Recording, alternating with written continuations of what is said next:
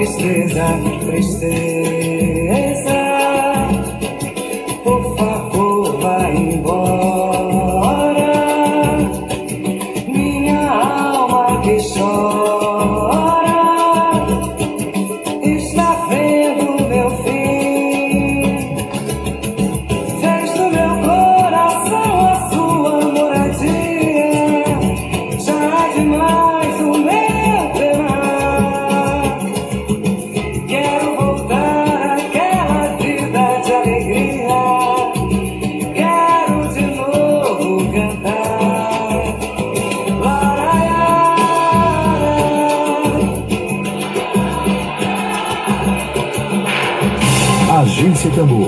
Rede Abraço de Rádios Comunitárias apresentam Jornal Tambor. Jornal Tambor. Comunicação livre, popular e comunitária. Está no ar Jornal Tambor. Jornal Tambor. Bom dia, bom dia, bom dia. Hoje é dia 22 de abril de 2020. Estamos começando agora mais uma edição do jornal produzido pela agência Tambor. A gente aproveita e dá um bom dia especial para todos os que estão acompanhando a nossa transmissão. Bom dia, Ana. Bom dia, Ludmila Bandeira. Bom dia, Beto Errong, esse talentoso músico, compositor maranhense. Bom dia, Saulo. Bom dia, professora Cirliane Souza. Bom dia, todos que nos acompanham. Bom dia, meu companheiro de lutas e utopia, Emílio Azevedo. Bom dia, Saulo. Estamos começando agora, ah, nesta quarta-feira, dia 22 de abril, o jornal produzido pela Agência Tambor. Agência Tambor lamenta oficialmente a partida do jornalista, do comunicador Roberto Fernandes. Não podemos iniciar esse programa de hoje sem lembrar da contribuição que Roberto Fernandes deu ao jornalismo maranhense. A imprensa maranhense hoje está de luto e nós queremos agora compartilhar com todos vocês uma daquelas crônicas que o Roberto fazia antes de iniciar o seu programa, quer na Rádio Educadora do Maranhão Rural, quer na emissora que ele trabalhava recentemente, na Mirante AM. E nós vamos lembrar agora, na voz do próprio Roberto Fernandes, vamos fazer a nossa homenagem a esse jornalista que se foi vítima de complicações pelo coronavírus ontem.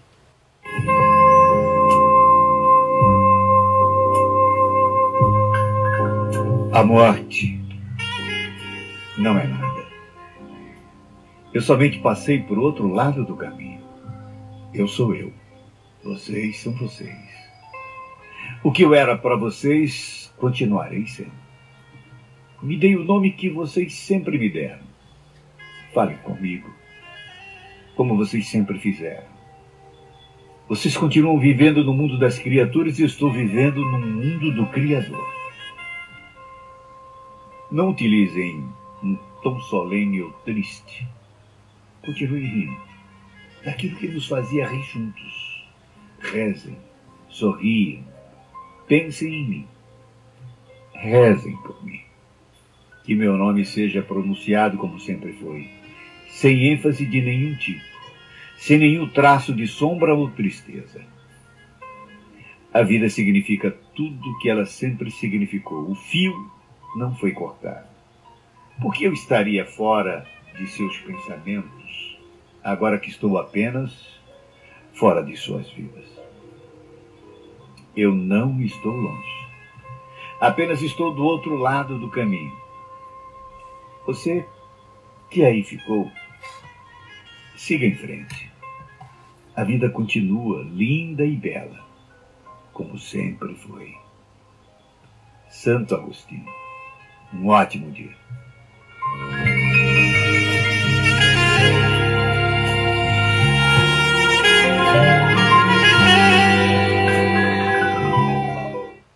Siga em paz, companheiro Roberto Fernandes, colega de profissão, que tu possas agora em outro plano, para quem acredita em outra dimensão da existência, que tu possas seguir agora em direção à luz. A crônica do Roberto Fernandes, lendo o texto de Santo Agostinho. Para todos nós, a nossa homenagem fica aqui, a homenagem da Agência Tambor ao Roberto Fernandes. Vamos agora para as manchetes e os destaques de hoje. Notícias. Bom, vamos aos destaques de hoje, dia 22 de abril de 2020, quarta-feira. Mortes por coronavírus no Maranhão chega a 66, já são 66 mortes no Maranhão pelo coronavírus. Temos mais destaques. A UEMA, a Universidade Estadual do Maranhão, suspendeu provas do processo seletivo de acesso à educação superior, o PAIS 2021. E daqui a pouquinho, daqui a pouquinho aqui no nosso quadro de entrevistas, o Dedo de Prosa, nosso quadro de entrevistas. Dedo de prosa. Dedo de prosa.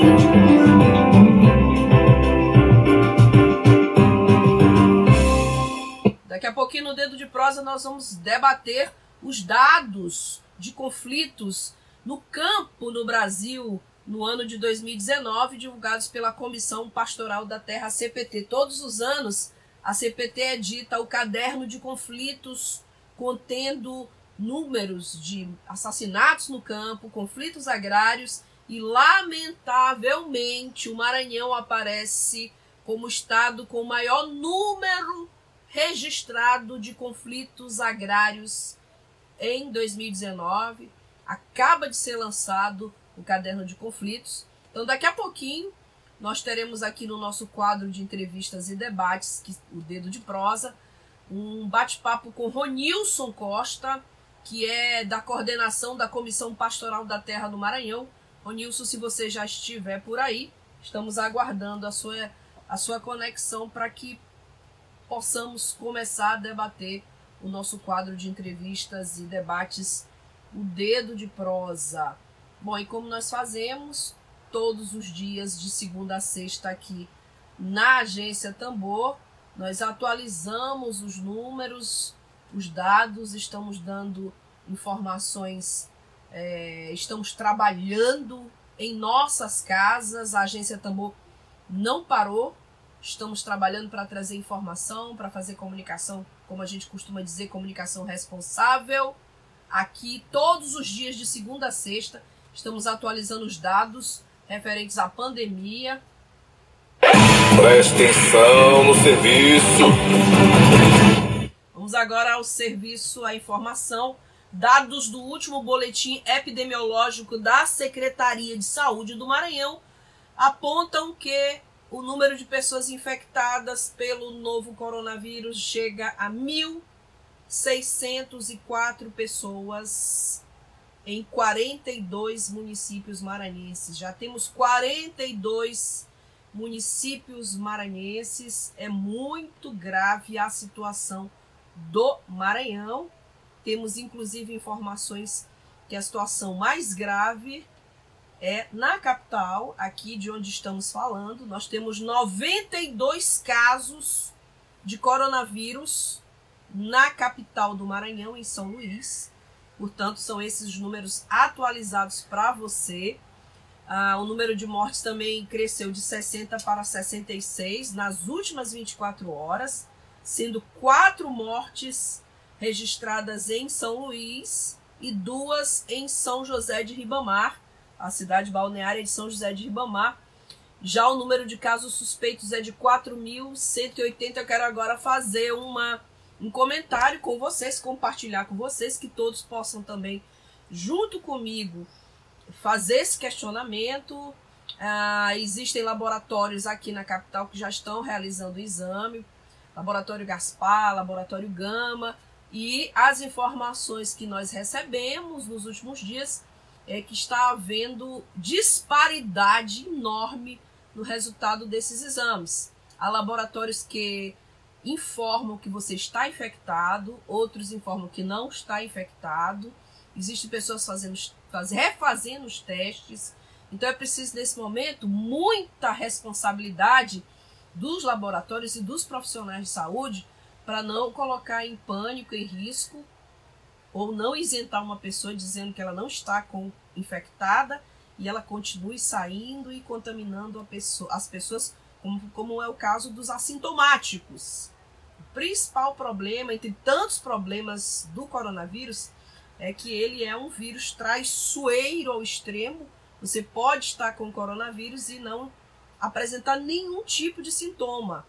Então, a informação que eu recebi ainda há pouco é que há disparidade no resultado desses exames. Queria ver se a gente consegue aqui na, na Rádio Tambor, com a Regiane Galeno, com a nossa produção, com todos nós que fazemos agência, trazer para você algum profissional que possa falar sobre o resultado desses exames, a precisão desses exames. Parece que há um exame com maior grau de confiabilidade e há um outro que não há precisão alguma.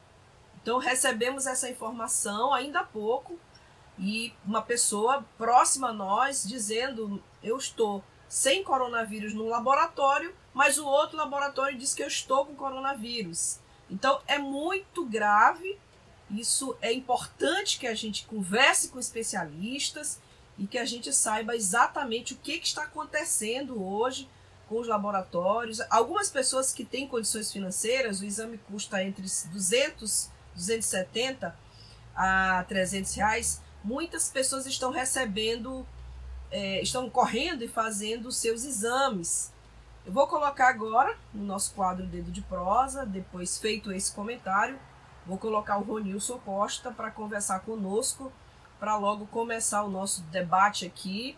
Você sabe que de segunda a sexta você tem um aqui na agência Tambor você tem uma entrevista por dia, um especialista, um professor universitário, você tem um, um estudante, você tem alguém aqui que traz informações, que troca informações, informações de extrema confiabilidade, para que a gente possa aqui conversar. Vamos lá, direto ao Ronilson. Vamos ver se o Ronilson consegue conexão conosco no quadro Dedo de prosa.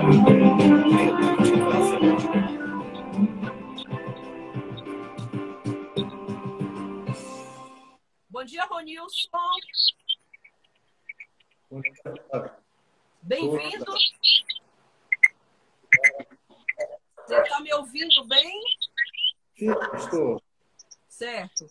Bom, hoje quero apresentar você para os nossos ouvintes. Hoje o nosso quadro de entrevistas é com o integrante da coordenação da Comissão Pastoral da Terra no Maranhão, Ronilson Costa. Nós vamos conversar com o Ronilson sobre os dados de conflitos no campo no Brasil no ano de 2019, divulgados pela Comissão Nacional, Pastoral, perdão, Comissão Pastoral da Terra. Ronilson, eu tenho informações aqui do caderno de conflito, do próprio caderno de conflitos, que é editado todos os anos pela CPT, dados bastante preocupantes com relação ao Maranhão. E esses dados mostram que o Maranhão lidera no Brasil o número de conflitos de terra no campo. O Maranhão lidera com 173 conflitos. É a informação que a gente tem, seguido do Pará, né? seguido do Pará, da Bahia, e ele apresenta também o maior número, um número ainda maior que a região sul. Eu começo te perguntando, é, o Maranhão vive hoje um retrocesso, piorou a situação, porque durante muitas décadas Maranhão e Pará lideravam esses números. E o Pará, na maioria das vezes, ficava em primeiro lugar. Agora a gente retorna, anda para trás o estado do Maranhão com relação ao número de conflitos, é isso? Exatamente. Bom dia, bom dia a todos que estão nos ouvindo e nos vendo aqui pela Rádio Tambor. É, esse, essa estatística ela vem se repetindo há, há mais de 10 anos. Né? O, a lógica dos conflitos ela segue uma tendência muito geográfica, né? ou seja, para onde avança o agronegócio, as grandes obras, os grandes projetos do capital e por onde esses projetos andam, eles avançam, né, as fronteiras que eles vão avançando. É, é, há um, um, certo descaso ou um total descaso em termos de políticas públicas voltadas para as populações do campo, né, das águas, das florestas, que são os povos, comunidades tradicionais. Então, aí há uma tendência de, uma, de um acirramento dos conflitos. Né? Maranhão, é, ao contrário do que muita gente pensa, o campo ainda é muito povoado, ainda há uma população muito expressiva no campo. Né? E dentro desse contexto se avança é, inúmeros projetos é, do agronegócio, né, das grandes obras, das, da, parques eólicos, das, dos linhões, né, das ferrovias, do, da pecuária, das monoculturas. E isso tudo vai, de uma certa forma, vai se confrontando com aquelas pessoas que vivem em seus territórios. Muitas vezes são territórios é, secularmente ocupados.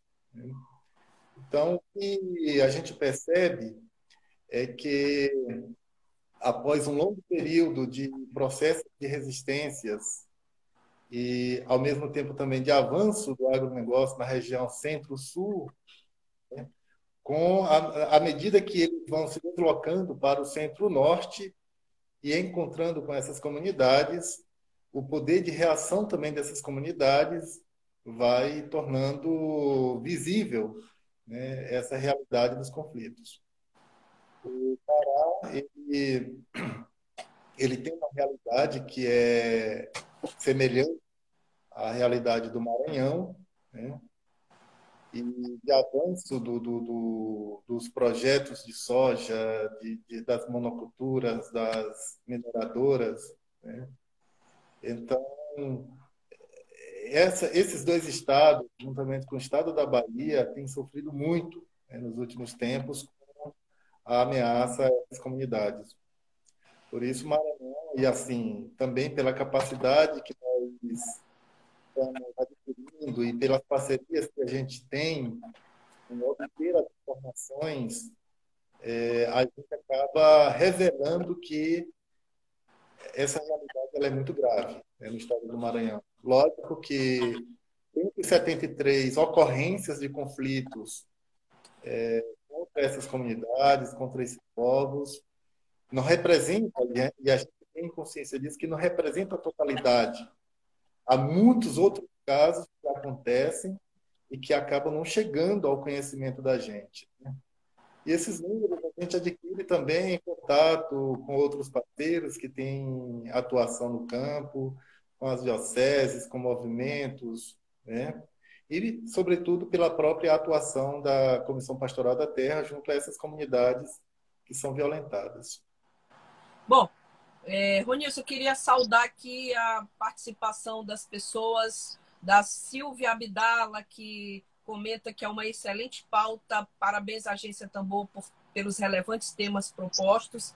Queria também te pedir licença para saudar minha colega jornalista Indara Vasques, que nos abastece com essa, esses números com toda a frequência, que inclusive pode participar daqui a pouco com alguma pergunta, não é isso, Indara? E o Benedito Júnior, da nossa redação, faz uma pergunta direto ao ponto, né? Ele pergunta para ti, na tua avaliação, se o agronegócio é a grande praga do Brasil, considerando que os conflitos de terra que são, a gente gosta de dizer, essa ferida aberta no Brasil e aqui no Maranhão, eles resultam em vários outros problemas sociais. Então, tu consideras que o agronegócio é a praga do Brasil? Aliás, a gente tem uma praga instalada no poder também, com toda a licença que a minha comunicação comprometida com a cidadania me permite dizer. Mas tu consideras isso? Que é a praga do Brasil, o agronegócio? Olha, eu acho que a maior praga é essa que está instalada, que é a orientadora, né, que dá os rumos a, ao agronegócio. Né? O agronegócio ele está estruturado dentro de, uma, de um sistema econômico, mas também de um sistema político. Então, quem está no poder, e aí não é um mal apenas desse que está agora, né? cujo nome muita gente evita falar para. Né?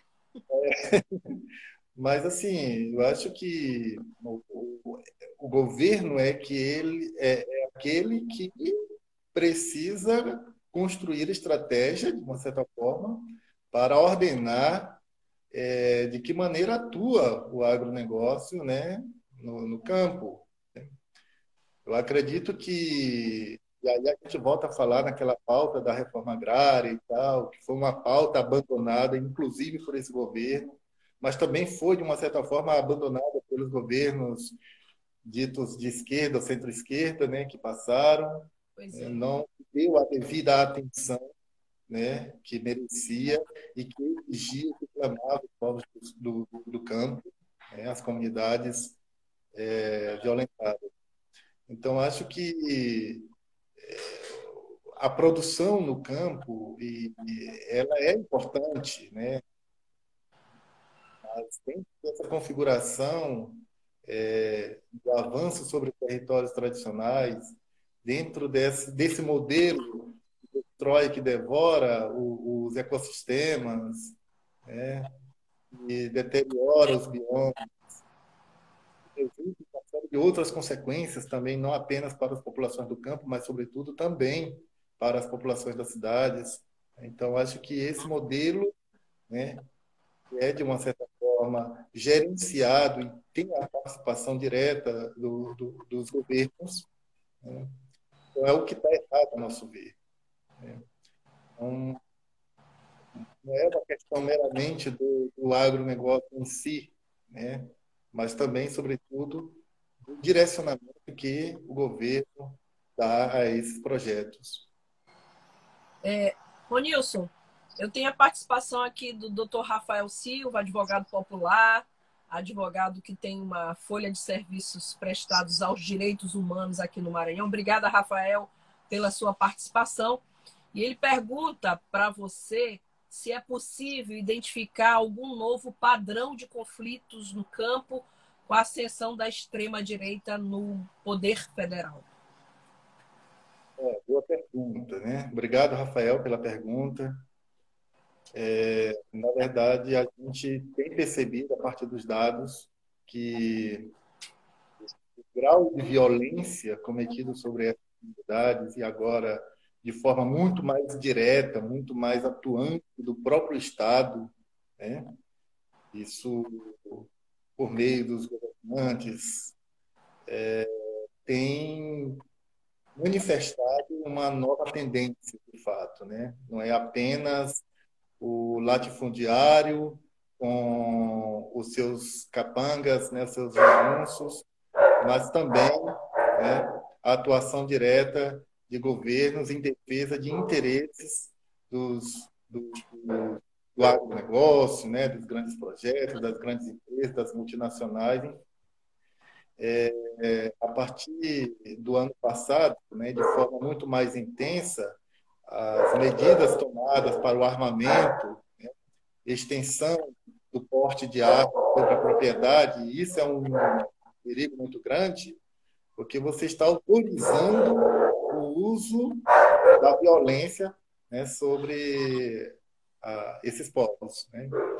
Então, é uma situação, e aí os dados mostram né, um aumento de mortes, né, sobretudo de lideranças, lideranças indígenas, que de uma certa forma os agressores se sentem muito respaldados, né, muito representados por um, um poder né, central né, que o, o, o autoriza.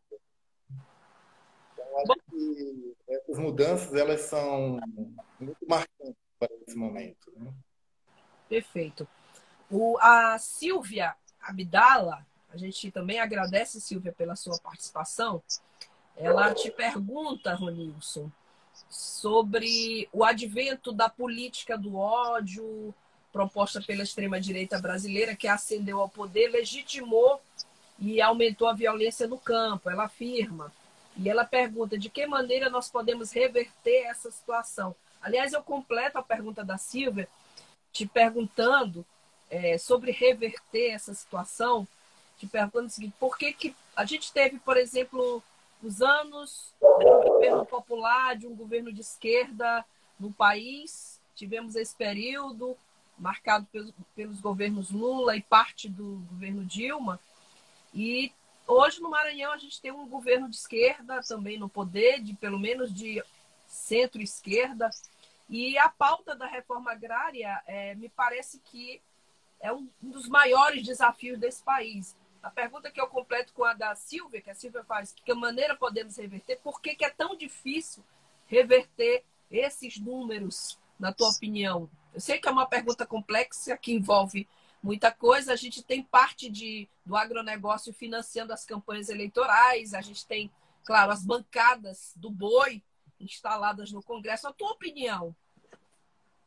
É, eu acho que é necessário ter coragem, e aí eu imagino que as populações do campo não precisam, não podem estar só diante dessa realidade, dessa situação, mas o campo, os movimentos, as organizações, as entidades representativas dos trabalhadores, elas precisam ter um posicionamento muito mais forte é, na defesa dessas comunidades e desses povos. Né? A, a estrutura fundiária do nosso país, inclusive aqui no nosso estado, ainda é uma estrutura que segue modelos do período colonial. Ela é uma estrutura que segue a confederação, não é terra para todos, né? Eu acho que mais do que nunca, assim, esse momento que nós estamos vivendo, a terra, ela representa uma condição de poder muito grande, com a financiarização terra, né, dos recursos naturais disponíveis sobre esses territórios. Então, isso tem acirrado muito essa disputa. Inclusive empresas estrangeiras, né, querendo se apropriar de, de, de enormes quantidades de, de hectares. Então, o, o, a Terra ela ainda representa uma estrutura de poder, uma força muito grande né, nas mãos de poucos, e a tendência é, é continuar isso. Né? Então, acho que enquanto não se mexer na estrutura diária, enquanto não se encarar com seriedade, olha que a Constituição, lá no artigo 184, é muito bem claro, né? propriedade que não exerce o, a sua função social, se ela está aí apenas para especulação, se não, não se produz nada, ela precisa ser é, é, submetida a, a, um processo de, de, de, distribuição para quem precisa da terra para trabalhar, para viver, para produzir. Né? Então é isso. Que enquanto é, tanto na esfera estadual quanto na esfera federal, não se tiver coragem de fazer esse enfrentamento, um dado que é extremamente relevante, é, infelizmente, né, sentido, é que tanto a nível de Estado quanto a nível federal, não há um controle sobre as terras, as terras públicas. Né? Os governos não, não têm dimensão, ou se tem, não quer fazer um enfrentamento, onde estão as terras públicas. A gente sabe que há um índice enorme de grilagens de terra. É, isso em função de um acúmulo de poder que tem a terra né, para hipotecar, para garantir empréstimos que serão investidos em outras áreas, em outras isso tudo para a população. Então, a meu ver, o, a gente precisa construir uma nova, uma nova visão né, sobre o enfrentamento dessa realidade, que ela não é um problema especificamente de quem vive no campo, é um problema de todos nós. A causa indígena, quilombola, né, os pescadores, né, Imagina o que, que aconteceu ano passado, né? Quantos e quantos pescadores, populações, comunidades é, nesse litoral sofreram com os impactos do óleo. não era um problema apenas dos pescadores das comunidades é, litorâneas, era um problema de todos nós. Tocaram fogo na Amazônia, destruindo terras indígenas, né? enfim, e para muito além disso. Mas isso é também um problema de todos nós, e todos nós tínhamos que nos manifestar contra essas iniciativas, né? que a gente sabe muito bem que tem uma finalidade. Né? Então, na hora que a gente vê esses números, que são números assustadores, o Brasil é um país de dimensões continentais. É. Né? Não temos necessidade. Aqui no Brasil tem gente que tem latifúndios com mais de um milhão de hectares. Né? Enquanto há milhões que necessita de, de um pedaço para, para poder viver dignamente. Né? E aí centenas ou milhares de territórios tradicionais, né, que a gente também precisa compreender essa lógica, né, quando diz que ah, para, que ter, para que índio quer tanta terra? Né? Índio quer tanta terra para poder viver, para viver a sua cultura, a sua religiosidade, a sua, enfim, quilombola, né? Se questiona quando o índio, quando o quilombola, quando o pescador e a quebradeira de coco precisa de seus territórios, mas nunca se questiona quando um fazendeiro né, tem 100 mil hectares de terra, tem 500 mil hectares de terra, muitas vezes não usa sequer 1% do tudo. Ronilson, é, a Indara Vasques nos ajudando aqui na, na condução do programa. Obrigada, Indara, pela força. Hoje nós jornalistas estamos todos muito de luto, muitos sentidos pela partida do Roberto Fernandes, a Indara nos ajudando aqui, te perguntando como a CPT, a Comissão Pastoral da Terra, ela atua junto a essas comunidades que têm suas histórias ceifadas, suas vidas arrancadas assim, de forma brutal e criminosa. Como é que a CPT atua? Olha, a CPT é uma pastoral. Né? Nós nascemos dentro de um contexto muito crítico da política e da economia desse país, que foi em meados de 75, mas também com uma preocupação forte de setores ligados à Igreja Católica, mas também com participação de membros de outras igrejas, mas que se propunha a constituir né, uma comissão que pudesse é, seguir né, o Evangelho de Jesus Cristo, o Evangelho libertador, e não o Evangelho alienador, que está muito cheio, inclusive nas redes sociais. Né? E esse segmento se dando também por meio da presença junto àqueles que estavam em situação de mais exclusão, né? Os esquecidos, pobres da terra.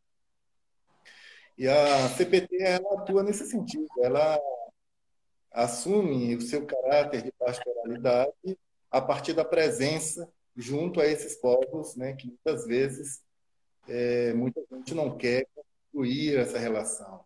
Então, quantas e quantas vezes chegam é, comunidades à nossa procura dizendo que já recorreram a tantas outras organizações, pessoas, né, e não foram sequer ouvidas.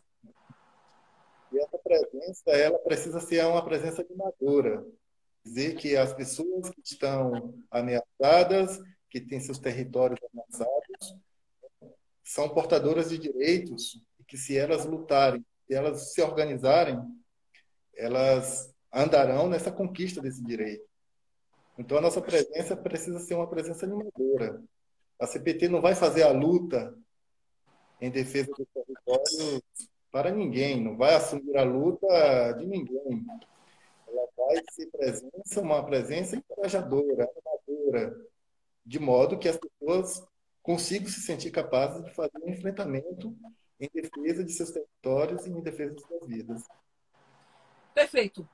É, Para você que entrou agora, estou conversando com Ronilson Costa, ele é integrante da coordenação da Comissão Pastoral da Terra no Maranhão, a CPT. Ronilson, uh, o advogado Rafael Silva, doutor Rafael, pergunta, comenta que uma novidade é, da extrema-direita fascista tem sido o ataque às identidades tradicionais chegando até a negar a sua existência como pluralidade. A gente teve, por exemplo, aqui no Maranhão, aquele caso que houve em Viana, aquele massacre indígena em Viana, em que parte da população dizia: não, não são indígenas, como se isso justificasse um massacre a povos é. tradicionais, questionando a identidade. O doutor Rafael comenta e pergunta: isso, essa forma de, por exemplo, atacar as identidades tradicionais, é mais uma nova forma de ameaça, na sua opinião? É, essa é uma, é uma situação muito recorrente, né? Isso vem do período colonial o nosso país não consegue se livrar dessas modos, dessas práticas colonialistas, né? Então, quando o próprio presidente da República vai a, a, em rede nacional dizer que é necessário integrar o índio, né, à, à, à sociedade, né? O que, que ele quer dizer com isso? O que, que é essa integração? Né? Vamos colocar eles dentro desse participando desse processo do agronegócio, né? Quem disse que o índio está interessado é, né, né, nesse nesse sistema, né? Há um processo de cooptação de algumas lideranças, uma influência violenta entre alguns povos, né? de modo que aqueles ali passam a reproduzir esses interesses do governo e tal, para dizer que estão sim interessados. Né? Na verdade, em sua grande maioria, o que a gente tem notícia é que o povo quer território para viver, né? e, e sendo respeitado em seus modos de vida. Então, o que o Rafael pergunta, de fato, é uma é uma tendência muito forte ainda, né? mas que ela não é nova, ela não é né? essa negação das identidades, né? não apenas indígena, mas também quilombola, né? Veja só quantas manifestações absurdas que, que passam a partir do governo central desse país, né? Forte tendência de, de, de, de negação dessas identidades, né? Então, momento que você é, estrutura políticas públicas que não leva em consideração os modos de vida dessas populações e tenta é, subordiná-las a, a, um modo único da sociedade urbana né, país. É, isso é uma, uma violência enorme. Isso traz consequências gravíssimas, desestrutura relações sociais, modos de vida, né, modos de produção, relações de trabalho, enfim. Então, e, e a, atuação da CPT, a CPT tem denunciado muito isso. Né, quando é, ocorre esses tipos de manifestações ou essas práticas que é, vão nessa direção do, do, da negação das, dessas identidades, e muitas vezes isso ocorre também por um processo de criminalização, né? para dizer que determinadas lutas em defesa dos territórios não têm legitimidade nenhuma, é, que isso é, é, bandidagem, que isso é, né, é, é ações criminosas, né, que, que, há partidos interessados e que ficam fomentando é, esses movimentos, enfim. Então, são formas, né, e isso a gente vê, infelizmente, a gente vê todos os dias, se manifestar. Né? A gente precisa repudiar esses tipos de, de práticas. Bom, eu queria te agradecer, Ronils, pela participação hoje aqui no nosso quadro Dedo de Prosa, na Agência Tambor, no jornal produzido pela agência. Obrigada pelos esclarecimentos e queria te pedir as tuas considerações finais sobre esse tema de hoje, conflitos de terra no Brasil, sobretudo no Maranhão, estado que continua na liderança dos conflitos de terra no Brasil. Sim, eu acho que é importante também a gente mencionar é, uma recente publicação por setores do governo estadual ao afirmar que o Maranhão, em uma matéria né, publicada é, por, pelo governo, que o Maranhão teria reduzido pela metade o número Não de procede? Claro. Isso não procede de forma alguma, né? É, infelizmente, a matéria ela tinha um tendencioso nesse sentido de e, e, o título da matéria não condizia com partes do texto que aquela matéria trazia, né? Trazia uma atuação da Comissão de Combate à Violência no Campo, né, onde a CPT também fez parte, é, contribuindo para o debate, para a solução de alguns casos, né, de modo que não respaldassem um conflito maior, mas o que eles estavam querendo dizer era que casos que foram, que passaram por aquela comissão, né, é, teria reduzido, pela ação dessa comissão, teria reduzido pela metade. Né? O que, de uma certa forma, também é muito questionável, porque muitos conflitos que passaram pela comissão é, não. e que é tido como caso resolvido, né? na verdade, se a gente for a ver a fundo, não é resolvido coisa nenhuma, porque muitas vezes os acordos que são feitos entre a comunidade e a, o fazendeiro, a empresa, não resulta na resolução do conflito. Esse conflito vai se reproduzir de outras formas lá na frente. Né? E a gente fez uma carta é, para esclarecer né, que essa realidade não se reduziu. E aí a gente traz o caso de Cajueiro, que foi um caso muito conhecido. Né?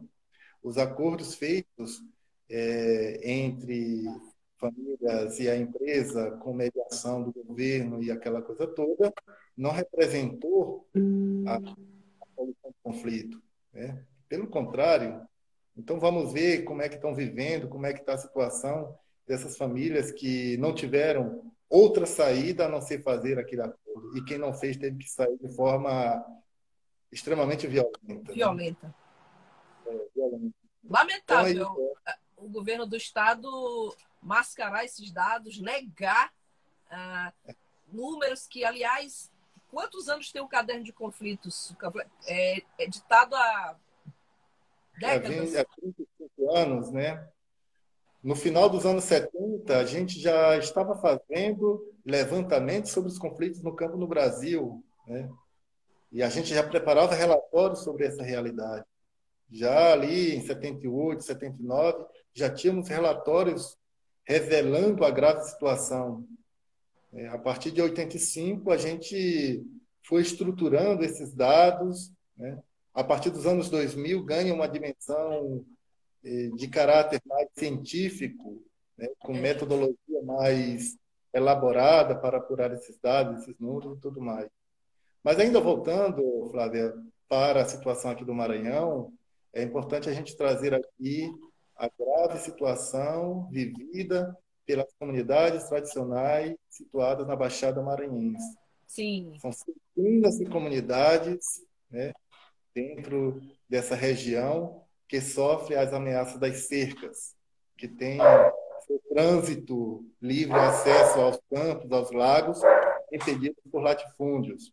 Inclusive, gente poderosa, né, da classe empresariada, gente ligada e atuante política. da política, dentro do, do, do, do, judiciário, né? com desembargadores, enfim. Então, são pessoas conhecedoras da lei. Né? E este ano houve dois assassinatos. Né? Na verdade, já, já há cinco assassinatos no Brasil, três foram aqui no Maranhão somente este ano. Isso revela que os números não estão estão muito acentuados. Né? São, são mais de 5 mil famílias do Maranhão, neste momento, né, em situação de conflito direto, né, que registraram no ano passado, em 2019, alguma situação de ameaça, de enfrentamento, de morte, enfim. Então, o problema não é pequeno, o problema não é simples. Né? E em relação à Baixada, fica essa pergunta né? Até quando vai acontecer é, é, esses confrontos e esses conflitos na Baixada? As, as, comunidades não aguentam mais e já partem né, para esse tipo de, de, de, de proteção por conta própria de seus territórios. Se o governo não tem uma estratégia, Sim. o sistema de justiça também não tem sua, sua estratégia para resolver esse problema, nós teremos aí um cenário muito mais é, violento a partir aí dos próximos meses. Né? E ainda para completar, poder registrar que nesse período de pandemia, nesse período que estamos todos empenhados para conter o avanço do, do, do coronavírus, né? nesse período que todo mundo fazendo esforço para ficar em casa, para... Tem uma pergunta, Ronilson, é, inclusive, não te interrompendo, já interrompendo, mas é uma pergunta que da Perla.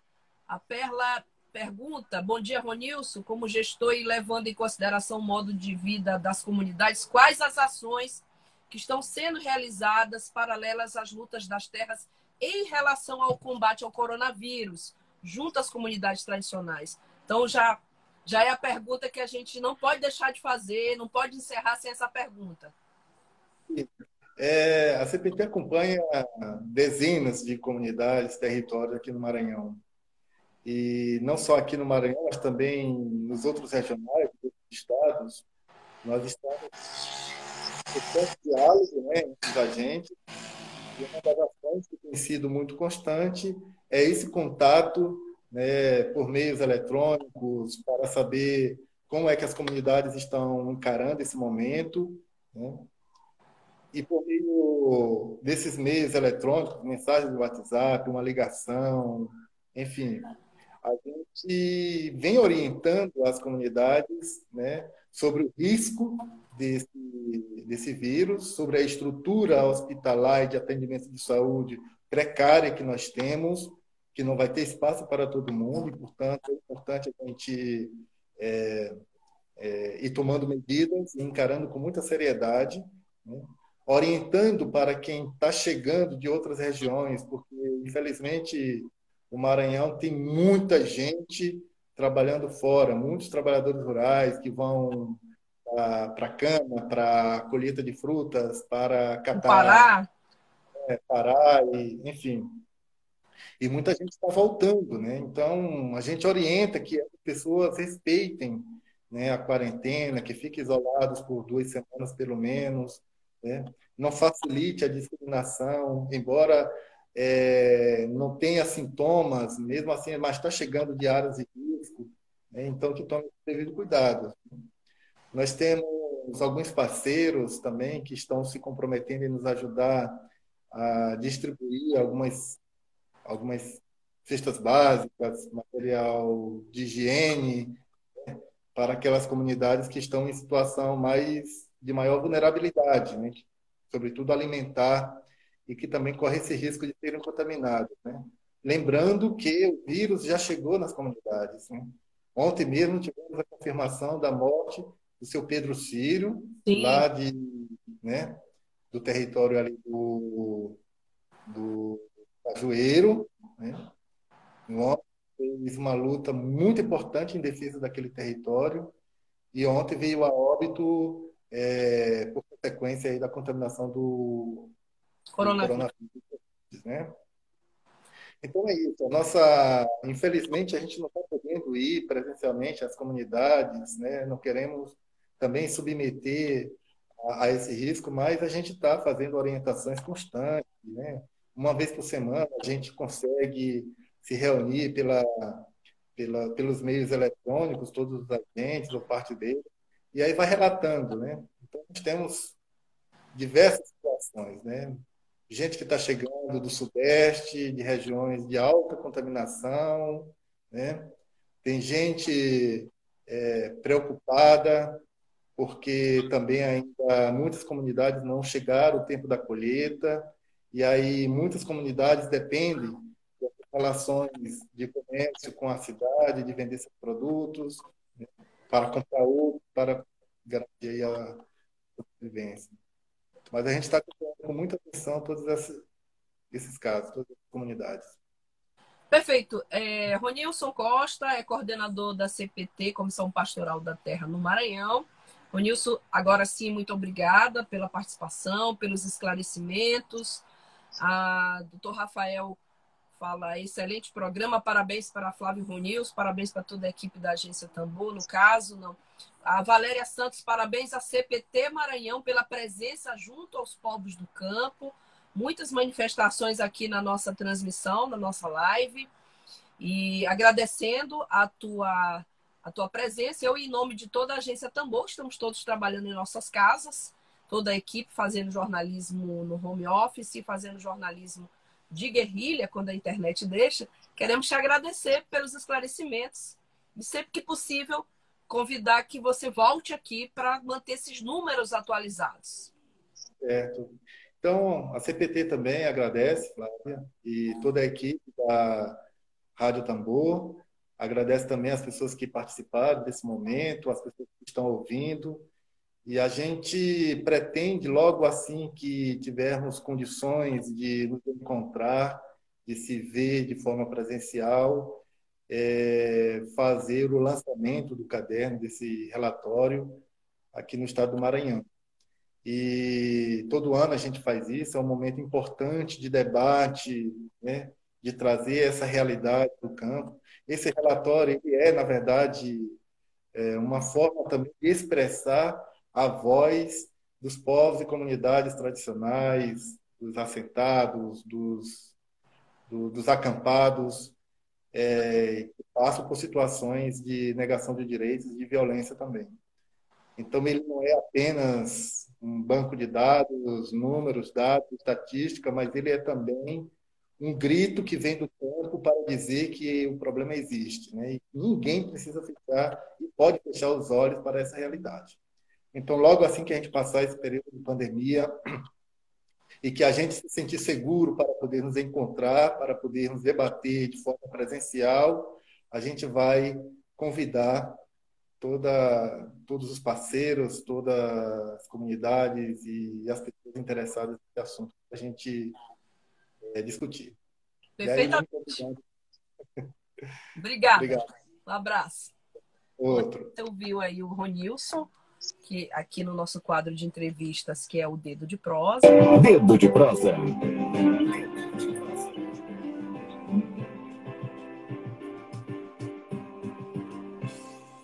Com os esclarecimentos, o Ronilson da Comissão Pastoral da Terra, com os esclarecimentos sobre o os números relativos aos conflitos de terra no Brasil e, infelizmente, no Maranhão, que lidera o número de conflitos em todo o Brasil, à frente, inclusive, do estado do Pará. A gente agradece a, as menções que estão sendo feitas agora, o espaço de debates, a Anne Glauci Freire fala, é necessário, importante, fundamental. A gente acredita nisso, a gente acredita nesse tipo de comunicação, comunicação responsável, comunicação comprometida com os interesses populares, comprometida com um país melhor. E por isso é que estamos aqui de segunda a sexta trazendo para você um convidado, um especialista, um estudioso, um ao profissional da saúde. E estamos trazendo sempre Preste atenção no serviço. Serviço, utilidade pública, como por exemplo agora que a gente já vai encerrar, mas ainda tem informação. Olha, morreu mais um trabalhador da Vale no Pará com suspeita de Covid-19. A informação que a gente recebeu há poucos dias é que a companhia Vale do Rio Doce, é, o governo do estado conseguiu que a companhia Vale do Rio Doce, que a Vale, no caso hoje é só Vale, sou antiga, né? Falo companhia, mas é Vale hoje, e que a companhia Vale, que a Vale vai, vai construir um hospital de campanha em Açailândia para tratamento de coronavírus. É pouco, viu? É pouco pelo que a Vale fatura em terras maranhenses e paraenses, na verdade, é, essa região norte toda. Então, mais um trabalhador no Pará, trabalhador da Vale, morreu com suspeita de Covid-19. Trabalhadores de todos os segmentos estão morrendo. Eu recebi informação de um motorista da empresa Marina, o Nelson, tá aqui, que chegou aqui direto, que roda no carro 509 no Quatrac, foi levado às pressas para a UPA do Araçagi e é, acabou morrendo. Então, muitos trabalhadores estão morrendo pelo coronavírus. E esse trabalhador da Vale, é, a denúncia é muito grave, porque, segundo funcionários, a Vale ignora a quarentena e mantém a aglomeração de operários. A denúncia é grave, não adianta o senhor governador do estado, Flávio Dino, dizer que a Vale vai construir um hospital de campanha em Açailândia se os trabalhadores estão sendo expostos ao coronavírus, à contaminação. Então, o mundo inteiro para. O mundo consciente, o mundo responsável e o mundo empresarial consciente precisa parar, ou pelo menos dotar de EPIs os seus funcionários. Nós vamos ouvir essa reportagem agora sobre a morte desse trabalhador da Vale, sobretudo sobre as denúncias direto de Belém do Pará. A Catarina Barbosa, da Rádio Brasil de Fato, tem detalhes sobre a morte desse trabalhador e sobre o fato da Vale descumprir a quarentena. Vamos ouvir agora a reportagem. Um funcionário da Vale morreu com suspeita da Covid-19. Antônio Pereira de Souza, de 45 anos, era mecânico e trabalhava na mina de manganês da mineradora, em Parauapebas, no sudeste do Pará. Ele estava afastado das atividades desde o dia 18 de março, quando adoeceu. Antônio deixa dois filhos, um de 4 e outro de 11 anos. A esposa, também com sintomas do novo coronavírus, segue internada em um hospital da capital do estado, Belém. No dia 11, a Prefeitura de Parauapebas confirmou o primeiro óbito ligado à mineradora. Um homem de 42 anos que trabalhava na usina de beneficiamento Serra Norte, no complexo de Carajás, sem histórico de viagem e sem comorbidades. Assim como Antônio, ele apresentou os sintomas da doença no final de março, no dia 29. Para Evaldo Fidelis, operador de equipamento da Vale na mina de Carajás, a empresa continua permitindo a aglomeração e não reduziu as atividades. Se tu for fazer uma avaliação só do turno, é nessa margem aí de 500 para mais. Pode que seja mais, porque tu tem as terceirizadas, enfim. Então tu vai ter um aglomerado de pessoas que não foge minimamente aí desses 500 trabalhadores e trabalhadoras, né? homens e mulheres. O funcionário conta que o companheiro que faleceu neste domingo, dia 19, ficou doente no início de março e foi atendido inicialmente em um hospital de Parauapebas. Com a piora do quadro, ele foi transferido para Belém, onde faleceu de síndrome respiratória aguda grave. É, o mesmo deu entrada dia 7 do mês 3 no Hospital Itaca-Taqueda, com sintomas de pneumonia. Retornou dia, dia 19 do mês 3, foi encaminhado para Belém e foi internado em Belém e veio a óbito em Belém, ou seja, sua esposa continua internada, até onde a gente está sabendo as informações, é, com sintomas de Covid também, Covid-19. Parauapebas registrou até esta segunda-feira, dia 20, 23 casos do novo coronavírus, sendo cinco óbitos. O Pará tem 902 casos da Covid-19, com 35 mortes. A Vale disse em nota que lamenta o falecimento de seu empregado e que ele estava internado com pneumonia na UTI em um hospital particular de Belém com suspeita da Covid-19. Segundo a empresa, ele foi afastado das atividades desde o dia 18 de março em licença médica para tratamento de saúde. A mineradora disse ainda que se solidariza com os familiares e segue adotando todos os procedimentos e esforços no combate ao novo coronavírus. De Belém, do Pará, da Rádio Brasil de Fato, Catarina Barbosa. Obrigado, Catarina Barbosa, da Rádio Brasil de Fato, que faz comunicação é, do ponto de vista editorial como agência Tambor. Grave denúncia, grave denúncia, trabalhador da Vale, trabalhadores da Vale estão expostos à contaminação. Então fica aí a denúncia. Aqui no Maranhão a gente vai tentar localizar alguém e para ouvir os trabalhadores da Vale sobre essa denúncia, por que a Vale pode ser considerada, como está comentando aqui o Pedro, atividades essenciais? Fica difícil. Bom, meus amigos, a gente agradece a participação de todos vocês. A agência Tambor é feita para vocês. Pode sugerir pauta, pode entrar em contato conosco. fazer sugestões, críticas. Estamos aqui de segunda a sexta, não paramos durante a pandemia, estamos fazendo o jornal de nossas casas. O nosso tempo acabou e a gente não pode encerrar esse programa sem dar parabéns para você, para o nosso valioso companheiro Altemar Moraes, que faz parte da equipe de produção da Agência Tambor. Já encerramos, o nosso tempo já acabou, mas eu não posso encerrar sem dar os parabéns ao Altemar Moraes, que é também profissional de saúde e que hoje é aniversariante, que faz parte aqui do projeto Agência Tambor. A gente deseja um feliz aniversário para o Altemar, muitos anos de vida. Agradece a todos vocês pela Parabéns, Altemar. Feliz aniversário, meu amigo. Muitas vibrações.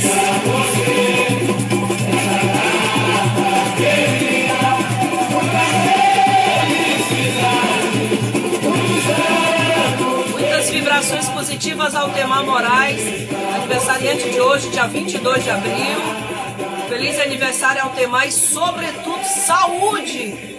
Saúde para você, saúde para seus filhos, saúde para sua esposa. A você que acompanhou a nossa transmissão, muito obrigada. A gente volta amanhã, às 11, 11 e pouquinho, se a internet deixar. Sugira, faça sugestões de pauta, dê sua, o seu testemunho, faça a sua denúncia. Esse projeto existe por você e para você. Parabéns ao Temar. Até mais, gente. Até amanhã.